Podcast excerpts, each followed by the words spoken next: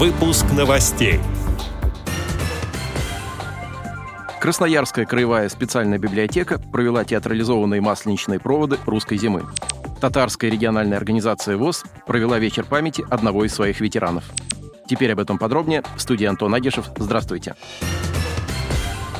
Недавно в Чистопольском местном отделении Татарской региональной организации ВОЗ состоялся вечер памяти ветерана этой организации, заслуженного работника ВОЗ Александра Семеновича Григорьева, который ушел из жизни в 2020 году. Вся его полувековая трудовая деятельность была связана с незрячими.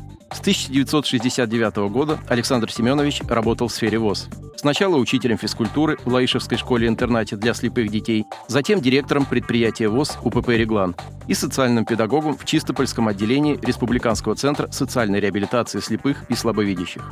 Активно занимался общественной деятельностью. Александр Григорьев избирался членом правления Татарской региональной организации ВОЗ, делегатом нескольких съездов ВОЗ, депутатом городского совета. Являлся председателем Совета ветеранов при правлении Татарской ЭРОВОЗ. Александр Семенович внес значительный вклад в дело социальной и трудовой реабилитации инвалидов по зрению. Как отметили гости памятного вечера, история незрячих Татарстана весьма большая. И именно такие люди, как Александр Семенович Григорьев, делают ее достойной в масштабах России. Несмотря на серьезность работы, Александр Семенович обладал тонким чувством юмора, и люди запомнили его именно таким, с доброй улыбкой и всегда готовым прийти на помощь.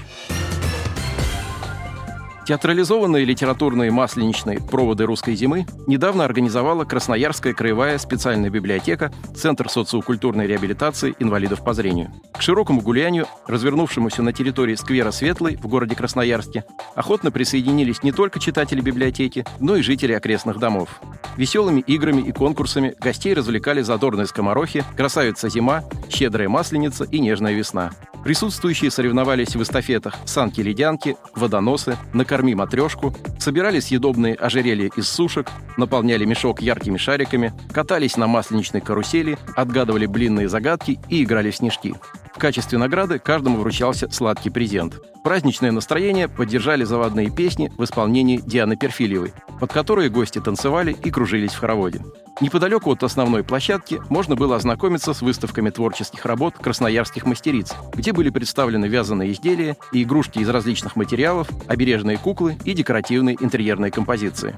Конечно, не обошлось без традиционного масленичного угощения, горячего сладкого чая и вкусных румяных блинов. Отдел новостей «Радиовоз» приглашает к сотрудничеству региональной организации. Наш адрес – новости собака радиовоз.ру. О новостях вам рассказал Антон Агишев. До встречи на «Радиовоз».